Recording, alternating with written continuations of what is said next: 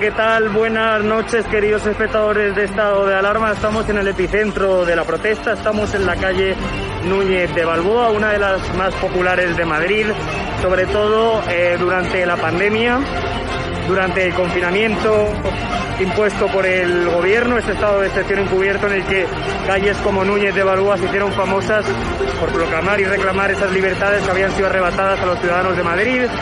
Estamos escuchando muchas caceroladas desde los balcones ahora mismo.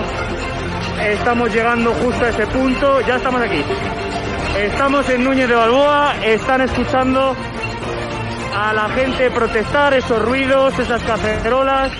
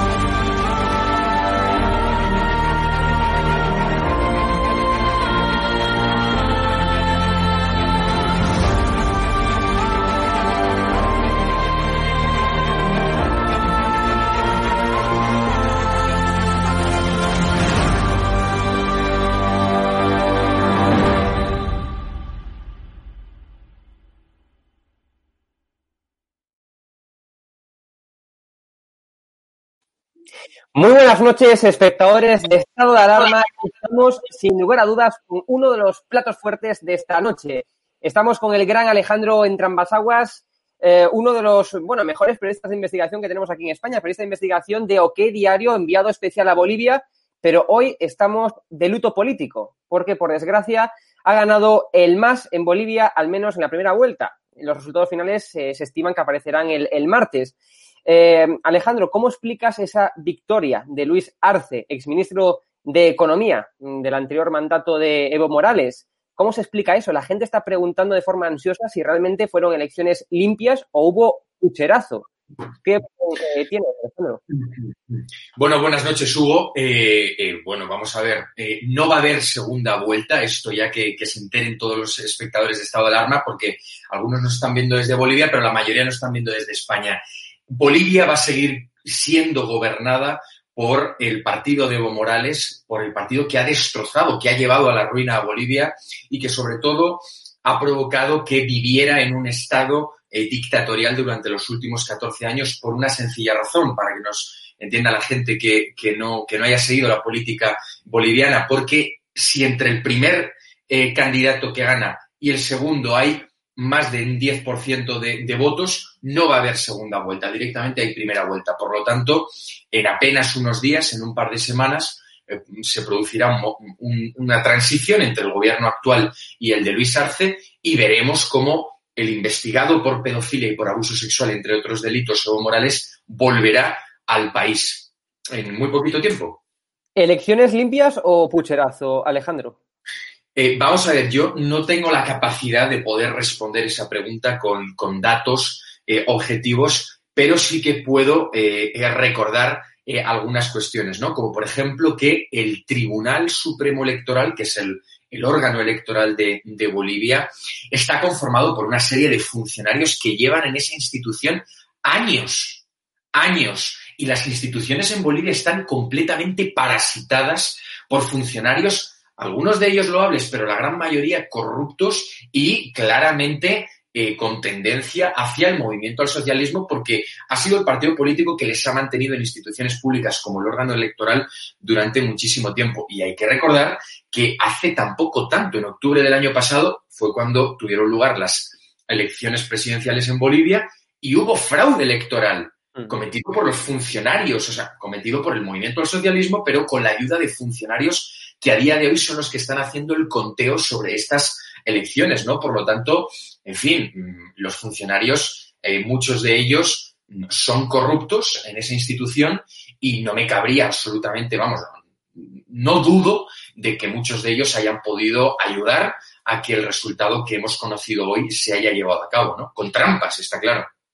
Sorprende, sin lugar a dudas, ese, esa victoria del 52,4% del movimiento al socialismo, el partido de Evo Morales, del pedófilo Evo Morales, y sorprende, repito, ese dato. Eh, la gente se pregunta, ¿por qué ese dato? ¿Qué más hace falta que haga Evo Morales? Ya vimos pedofilia, ¿qué más hace falta para que efectivamente pues el, pues, eh, pues el partido, el más, el partido de Morales, pues sufra algún tipo de derrota. Sí que es cierto que mucha gente atribuye esta victoria porque Luis Arce, repito, exministro de Economía, parece ser que hizo una buena gestión económica en su momento. Eh, claro.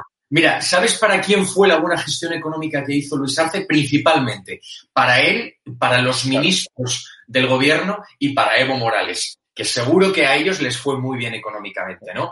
Habría que preguntarle al más humilde, a la, clase más humilde que hay en Bolivia, al campesino, si es que su vida mejoró en algo o si es que eh, pasaron de vender salteñas, que es una comida típica eh, boliviana en la calle, a seguir vendiendo salteñas, ¿no? Quizás para una persona que nada tiene que perder porque su vida no puede ir peor económicamente, eh, que le vaya un poquito mejor no es muy difícil, ¿no? Eh, pero mm, respondiendo a tu pregunta, ¿qué es lo que hace falta, no? Pues mira, lo que hace falta es que Bolivia se convierta en lo que a día de hoy es Venezuela, ¿no? Que la gente sepa lo que es pasar hambre de verdad, ¿no? Que no haya comida en los supermercados, que todo Dios se quede sin trabajo y eh, que los de siempre sigan enriqueciéndose, ¿no? Que es son unos pocos políticos siempre de, izquierdas a costa del pueblo, ¿no? Que es lo que ocurre en Venezuela. Y yo creo que cuando Bolivia pase a ser eh, ese tipo de país, pues ahí es cuando los bolivianos se darán cuenta de las atrocidades que han supuesto al, votar a este partido político. Pero no querían democracia, no querían eh, eh, elecciones. En fin, pues ahora lo que, lo que aquí dijimos, ¿no? Cuando conformaron gobierno Pedro Sánchez y Pablo Iglesias, que disfruten de lo votado.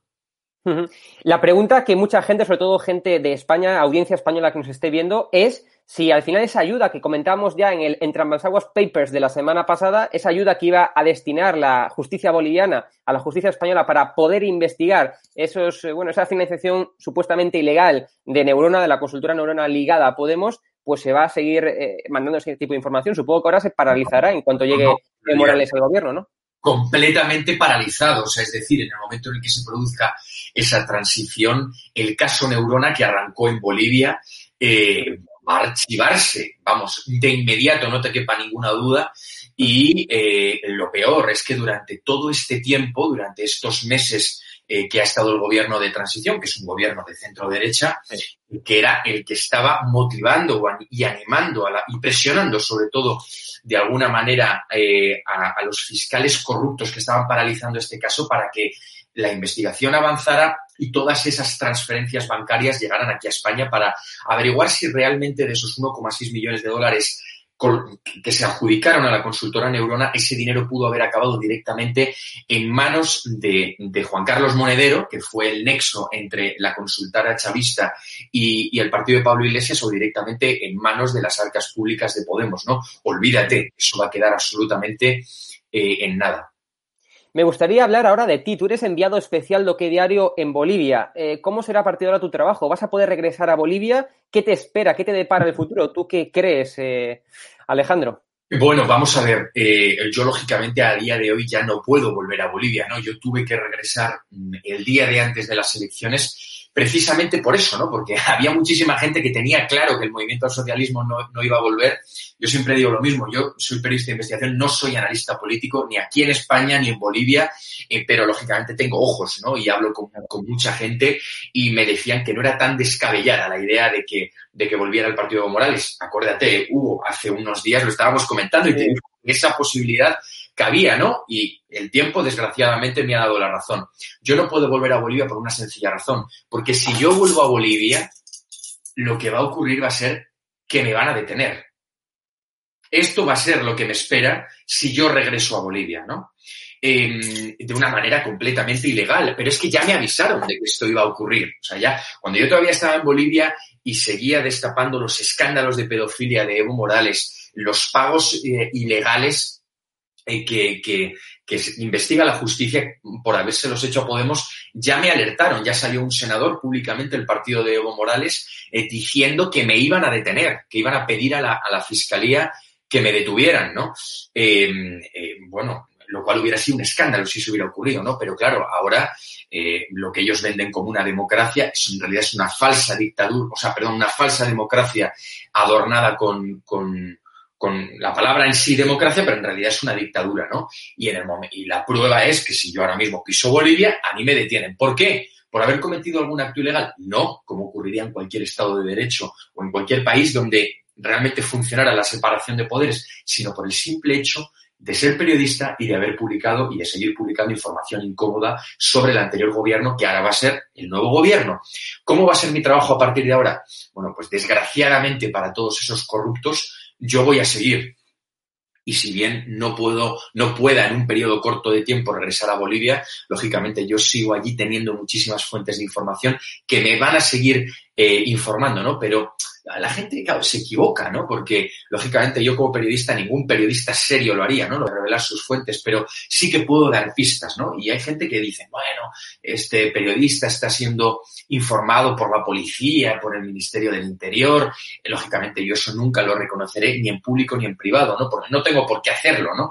Porque la gente realmente no sabe de dónde me proviene la información, pero yo sí que puedo dar pistas, como digo, ¿no? Y si la gente supiera que gran parte de la información a la que tengo acceso me la ha facilitado gente del entorno de Evo Morales, es que se tirarían de los pelos si descubrieran verdaderamente los nombres, ¿no? Y si yo mostrara realmente mensajes de WhatsApp de gente muy próxima a Evo Morales que contactan conmigo desde hace meses diciendo, saca toda la mierda y toda la corrupción de Evo Morales, ¿no? Entonces, yo seguiré, sin poder ir a Bolivia, pero seguiré publicando información.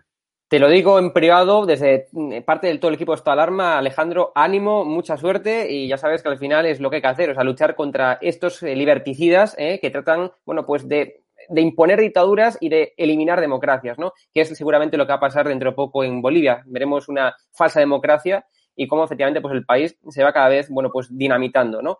Me gustaría preguntarte sobre una publicación, sobre una noticia que tú mismo redactaste en OK Diario el pasado día 18, y es que el Tribunal Electoral de Bolivia dice que los enviados de Podemos no estaban acreditados como observadores. Lo habíamos comentado ya en el pasado Alejandro, eh, en Tramasaguas Papers, eh, y ahora hemos descubierto que, bueno, que, ha sido todo un cachondeo, ¿no? Iban eh, como meros eh, observantes, ¿no? Como meros amigos de, de, de Evo Morales, ¿no? Efectivamente iban como amigos del partido de Evo Morales, iban como invitados del partido de Evo Morales. Claro, lo escandaloso de esa información a la que hacía referencia, que publicamos el otro día en OK Diario, era que aquí Podemos nos vendió que, eh, una, que el gobierno de Bolivia les había invitado en calidad de observadores internacionales, ¿no? Eh, observadores internacionales, para que la gente se haga a la idea, ¿quiénes son observadores internacionales en las elecciones de Bolivia? La Unión Europea, una, o sea, una delegación de la Unión Europea, una delegación de la Organización de los, de los Estados Americanos, una, una delegación de la Organización de Naciones Unidas. Los cuatro enviados de Podemos se creían que ellos pertenecían a ese tipo de observadores internacionales, ¿no? E eso fue lo que vendieron aquí en España, ¿no? ¿Qué fue lo que publicamos en OK Diario? Que el Tribunal Supremo Electoral de Bolivia desmentía radicalmente lo que decía eh, esta gente, ¿no? Y les han dejado con el culo al aire, porque han dicho, no, no, oiga, estos señores están invitados en calidad de amigos de un partido político. Todos los partidos políticos pueden invitar a quien le dé la gana como invitados para que estén ahí de testigos, viendo cómo la gente mete la urna en la papeleta. Pues así han sido invitados, ¿no? Y ya está. entonces mintieron descaradamente y les hemos pillado y además con el carrito del helado, ¿no? Porque hemos publicado en OK Diario la, la falsa acreditación de la que decían, que decían portar y en realidad era una farsa completamente.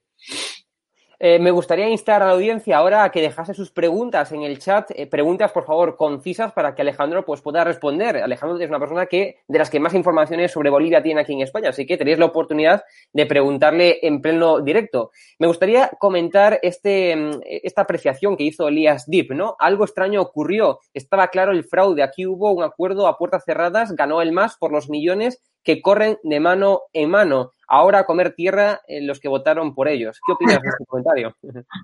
Bueno, pues no, te voy a decir una cosa. Ayer, eh, mientras eh, los bolivianos votaban, eh, yo mm, veo en redes sociales la cantidad de vídeos, pero además descarados, de policía deteniendo a gente que, que eran jurados electorales que estaban trabajando en, en colegios electorales con bolsas de basura llenas de papeletas marcadas con, con el movimiento del socialismo, es decir, papeletas ya hechas y detuvieron por lo menos a ocho o nueve personas en todo el país que estaban haciendo esto, ¿no? Pero vamos a ver, ¿sabes qué, ¿sabes qué es lo que ocurre? Que el error viene de raíz, o sea, es decir, en el año 2019 el partido de Evo Morales cometió fraude electoral y esto lo dice la Organización de los Estados Americanos y fruto de esta gran ilegalidad, Evo Morales tuvo que dimitir, salió huyendo del país, ¿no? Entonces, la pregunta es, cómo han permitido el Tribunal Supremo Electoral que un partido político condenado por fraude electoral se volviera a presentar a las elecciones. Evo Morales ha quedado inhabilitado por ese hecho. Pero ¿cómo no han inhabilitado al partido político en sí? Que eso es lo verdaderamente grave. Entonces, claro, cuando las cosas empiezan a hacer mal desde el principio, eh, eh, mm, lo que ocurre es que ocurren este tipo de cosas, ¿no? ¿Cuándo regresará Evo Morales? ¿Tú qué, ¿Tú qué opinas, Alejandro? En breve, en breve. Yo creo que en cuanto el gobierno nuevo entre, eh, pues Evo Morales eh, regresará a Bolivia por la puerta grande y, en fin, y, seguirá, seguirá viviendo a cuerpo de rey, ¿no? Como ha vivido en Bolivia 14 años, como está viviendo en Argentina ahora mismo, no me cabe ninguna duda de que seguirá viviendo a cuerpo de rey. Increíble. Eh, Miguel Ángel González nos pregunta, ¿este resultado le viene bien al Moñas? Entiendo que se refiere a Pablo Iglesias, ¿no? Evidentemente, sí. Eh, bueno, le viene de puta madre. O sea, es decir, Pablo Iglesias ya eh, hace, yo creo que lo dijo el otro día, ¿no? Cuando envió a esas cuatro personas de, su partido político a Bolivia, dijo que, bueno, que les mandaba porque en Bolivia iba a haber un fraude. Fíjate qué fraude más grande que les ha dado la victoria al partido eh, que ellos, ellos admiran, ¿no? Em, eh, claro que le viene bien. Esta mañana el movimiento al socialismo y Evo Morales eran trending topic aquí en España por un tuit que ha puesto Pablo Iglesias, ¿no? Entonces, le viene de maravilla, ¿no? Que ahora a mí lo que me gustaría preguntarle como periodista a Pablo Iglesias y sobre todo a su, a su mujer enchufada, Irene Montero, la ministra de Igualdad, es cómo es que ellos no dicen ni pío de las investigaciones por abuso sexual, trata y tráfico de menores, estupro y pedofilia de Evo Morales, ¿no? Porque a día de hoy, claro, Pablo Iglesias y Irene Montero tienen un amigo investigado por pedofilia, eso no lo puede decir cualquiera, ¿no? Entonces, claro, ¿dónde está eh, la defensa de las feministas, lideradas por Irene Montero, ¿no? O, qué pasa? ¿Que esas niñas y las familias de esas niñas presuntamente violadas por Evo Morales no, no tienen nada que decir? ¿No, ¿No son mujeres esas mujeres o qué? Al final lo que estamos viendo es que esta gente que se dedicaba a defender a las mujeres, a los niños, a, bueno, a todos esos colectivos que son ellos estaban discriminados, eh, pues estamos viendo que son verdaderamente los pedófilos, los que, los que maltratan a las mujeres. O sea, es que es cuanto menos paradójica la realidad, ¿no? No, no, llama muchísimo la atención. Vamos, eh, el, otro día Monedero eh, intentaba desacreditarme en Twitter y claro, yo le respondía, oye, a ver, vamos a ver, para empezar, tú eres el amigo de un pedófilo. Entonces, claro, ya, es que ya partiendo de, esa base, ya es muy difícil seguir una conversación, ¿no? Porque no todo el mundo puede decir que es amigo o conocido o que admira eh, a una persona investigada por pedofilia, por abusar sexualmente de menores de edad. ¿Qué pasa, tío? Entonces es que, claro, es que nosotros en OK Diario hemos publicado dos casos, eh, pero, pero ¿cuántos más habrá que no conozcamos, no? Y que sí que conoceremos dentro de, unas semanas, cuando, cuando sigamos investigando todo esto.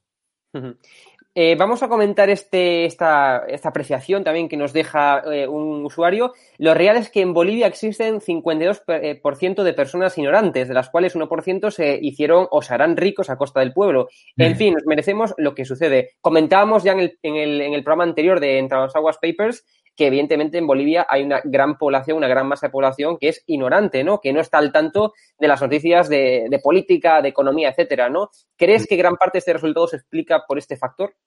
Bueno, vamos a ver. Eh, eh, yo creo que sí, o sea, eso no me cabe absolutamente ninguna duda porque el, votante medio eh, del movimiento al socialismo es un votante con un nivel intelectual nulo, o sea, prácticamente inexistente, ¿no? Ya, ya no te digo cultural, eh, no, no, no, no, no, o sea, no tienen prácticamente nivel, ¿no? Y claro, hay que recordar a la gente que nos está viendo aquí en España, claro, el votante medio del partido de Evo Morales no tiene nada que ver al votante medio que tiene aquí Podemos, ¿no? Porque aquí, quieras que no, todo el mundo sabe lo que es un teléfono móvil, sabe lo que es Internet.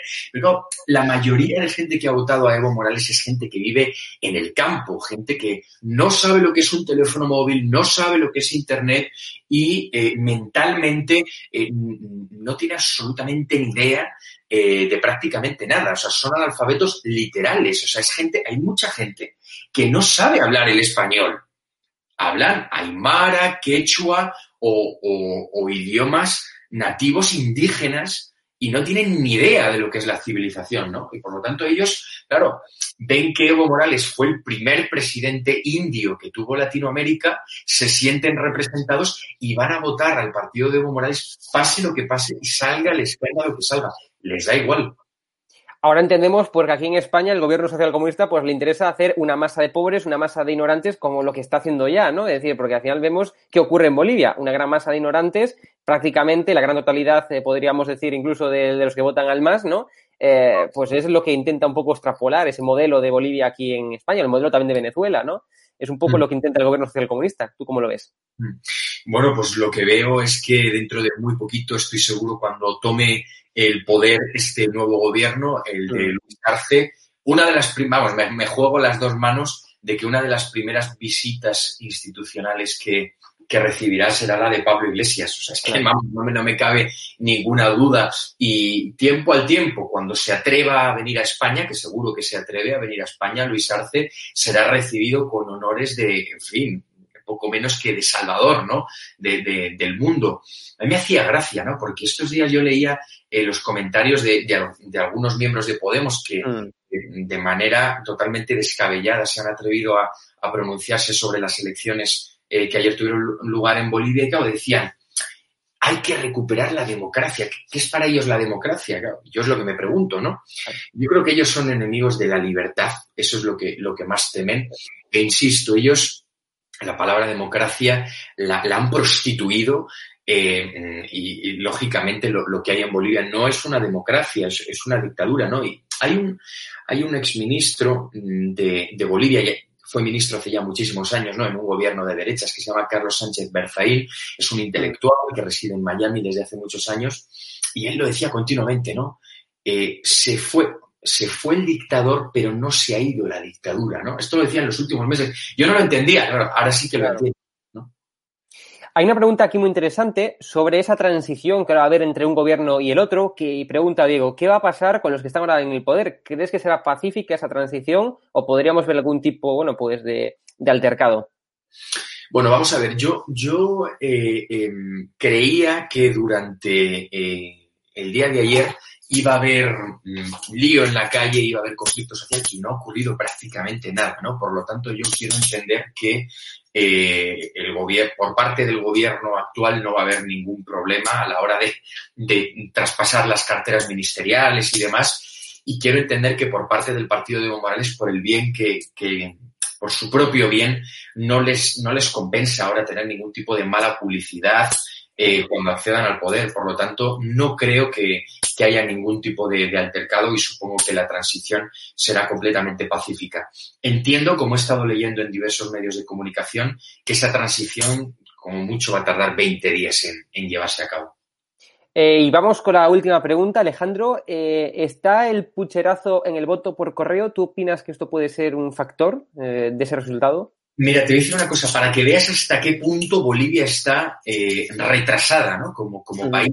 No existe el voto por correo en Bolivia. No, no existe. O sea, es decir, los bolivianos que viven en el exterior, aquí en España, viven aproximadamente 300.000 bolivianos, en cifras redondas, ¿no? Repartidos principalmente entre Madrid, Barcelona y Valencia. Eh, ayer se abrieron colegios electorales en, estas ciudades que te he dicho, en alguna más, Granada, en Bilbao, en Galicia también se abrió algún colegio. Todos los bolivianos que quisieron votar fueron a esos colegios electorales. Entonces el resultado, pues luego cogen y lo mandan, ¿no? Pero el voto como tal por correo no existe en Bolivia, ¿no? Si tú coges la gráfica de, eh, de, de, qué es lo que han votado los bolivianos que viven en España, han votado mayoritariamente a Luis Fernando Camacho, que era el candidato de la derecha. Claro. Mayoritariamente. ¿Sabes? Es claro, eso también refleja un poco el perfil medio de los bolivianos que están aquí en, en, en Madrid y en España, ¿no? Es gente que salió huyendo de la miseria, vinieron a España todos para trabajar, la gran mayoría de ellos, y es gente que, que sabe bien eh, lo que es eh, vivir en un país ruinoso, ¿no? Han venido aquí a trabajar, trabajan duramente, mmm, no te puedes imaginar hasta qué punto, conozco muchos de ellos, y, y es gente que, que, que desde una perspectiva de 10.000 kilómetros ven las masacres que, que Evo Morales y toda su gente ha estado cometiendo, ¿no? Entonces, en fin, aquí también hay masistas, ¿no? Pero son muy mayoritarios. Yo a los masistas que están viviendo aquí en Madrid, en España, les preguntaría, ¿qué hacen aquí? ¿No? Claro. ¿Qué hacen? Porque eh, Evo Morales ha estado hasta hace unos meses de presidente del país y si tanto les gustaba y tan bien gobernaba, no entiendo por qué emigraron a España buscando una vida mejor, como, hace cualquier inmigrante, ¿no? Eh, ahora sí que sigamos con la última pregunta, porque hay una muy interesante, Alejandro. Eh, Miguel Ángel González de nuevo nos pregunta, ¿a este gobierno le afectará en algo si Trump eh, gana las elecciones? Estamos, bueno, pues a las puertas de unas elecciones en Estados Unidos. ¿Crees que, bueno, pues que este, si ganase Donald Trump, que está en entredicho bastante, ¿no? Según los sondeos y las encuestas, eh, ¿crees que le afectaría a Evo Morales? O al menos sería un, un check and balance, ¿no? Un contrapeso. Pues no, no lo tengo tan claro, ¿sabes? Porque Evo Morales es una persona que internacionalmente no se ha metido en líos. Claro. Como sí ha podido hacer López Obrador o Nicolás Maduro. Entonces, ya ha habido un tiempo de convivencia en donde eh, Donald Trump era presidente en Estados Unidos y Evo Morales era presidente de Bolivia. Y nunca hubo real, ningún enfrentamiento ni ningún amago de, de pelea, ¿no? Por lo tanto, en fin, lógicamente a Evo Morales no le gustará un pelo si Donald Trump gana las elecciones, vuelve a arrasar. Eh, pero no creo que haya ningún tipo de, de, presión y, en fin, yo ahora lo único que a mí, a mí, a mí como español que ha estado dos veces en Bolivia, a mí me duele ver cómo un país que estaba saliendo e intentándose recuperar de 14 años de dictadura comunista, mm. eh, durante unos meses ha estado viviendo un proceso de recuperación de derechos y libertades y ahora de la noche a la mañana, como si tratar, se tratara de un mal sueño, vuelve otra vez la ruina económica, la dictadura. Mmm, me duele, ¿no? Ver cómo Bolivia va a acabar como Venezuela, ¿no? Pero quizás es lo que le hace falta para sí. realmente despertar y, y, empezar a construir un país prácticamente desde cero. Completamente de acuerdo, Alejandro. Pues muchas gracias. Eh, os emplazamos a la audiencia, a los espectadores, a la semana que viene. Eh, bueno, pues para comentar a ver cómo transcurre toda esa transición, cómo transcurre ese martes también, ¿no? Que es cuando se van a conocer los resultados definitivos. Eh, no va a haber segunda vuelta, como tú bien comentabas al inicio.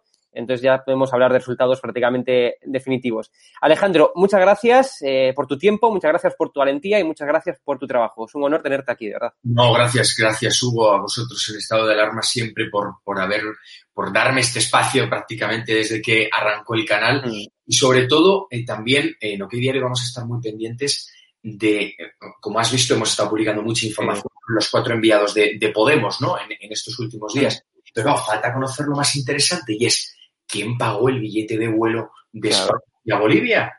¿Quién les está pagando un hotel de cinco estrellas en el centro? ¿Eso para cuándo, para cuándo lo tendremos? Bueno, para muy pronto. Estoy para muy pronto.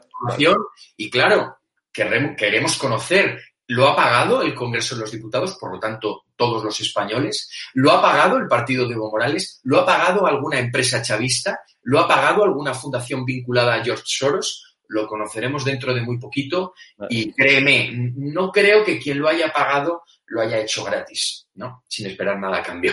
Vaya, vaya intriga que nos acabas de dejar estas horas de la noche, ¿eh, Alejandro. muchas, muchas gracias y nos vemos la semana que viene. Gracias, Alejandro. Un abrazo, buenas noches. Buenas noches.